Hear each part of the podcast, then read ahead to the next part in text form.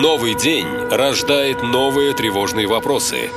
Как выжить? Что делать? Как избежать опасности? Чем это все закончится? Бежать или остаться? Что взять с собой? Как помочь родным? На все эти вопросы тяжело найти настоящие, правдивые ответы. Но мы сумели.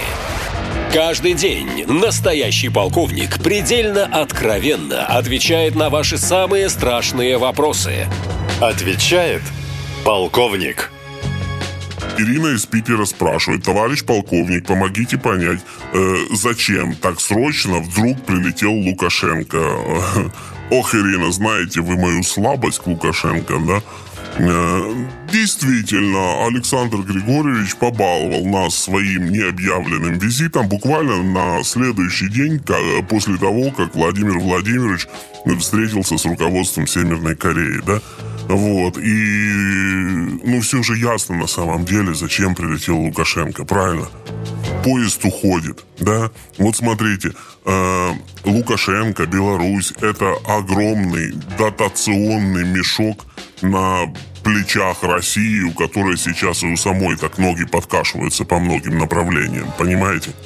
И тут еще такой здоровый, усатый, упитанный братик сверху залазит, говорит, так отдай мне, дай мне, не забыть, дай мне, мне дай, дай мне денег, дай мне ядерное оружие, дай мне защиту, дай мне, дай мне, дай мне. И вот это вот «дай» уже нас с ног валит. А здесь состоялся такой, наверное, не совсем даже ожидаемый по своим результатам визит э, лидера Северной Кореи к лидеру России.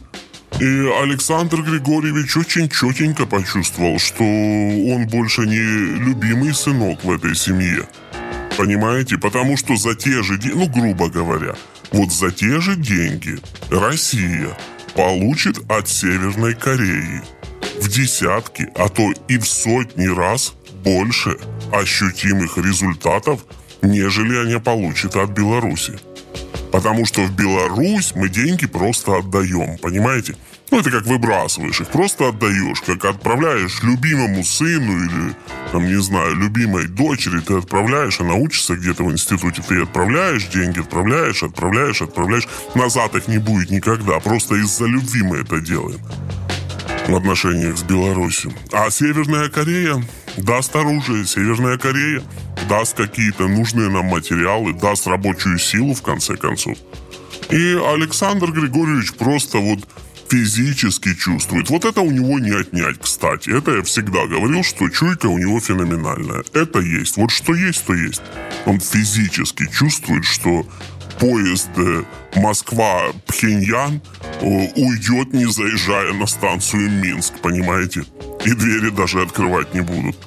Вот, поэтому приходится лететь, приходится напрашиваться, приходится прилетать и требовать какой-то встречи, упрашивать эту встречу и говорить, а как же так, вы же о нас не забыли, а вот эти программы в силе, а если что, вы за нас вступитесь, вы, мы же братья, мы же по-прежнему братья, мы же один народ – вот. И сейчас Владимир Владимирович будет, конечно, гладить Александра Григорьевича по ручке и говорить, Саша, успокойся, конечно же, да, да, о чем ты говоришь, все будет хорошо. Но на самом деле запущен уже маховик работы с Северной Кореей. Это огромные государственные машины, их нельзя остановить вот просто так, понимаете? Этот маховик запущен, потому что визит, визит, он же собой символизировал не начало процесса, да, а пик – Потому что до этого работали министерства, ведомства, а визит так, это просто пожать руки и, ну, условно, заключить уже финальный какой-то договор. Формально или неформально, не имеет значения. И, судя по всему, Александр Григорьевич осознает, что теперь вот этот вот младший корейский братик будет любимым в семье.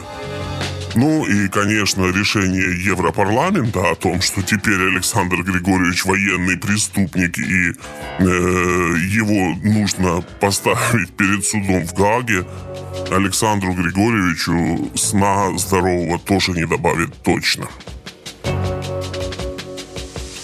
Есть вопросы? Задайте их тому, кто знает ответы. Форма для обращений на сайте нашалента.ком, а также в телеграм-боте канала «Наша лента». Спрашивайте, он ответит.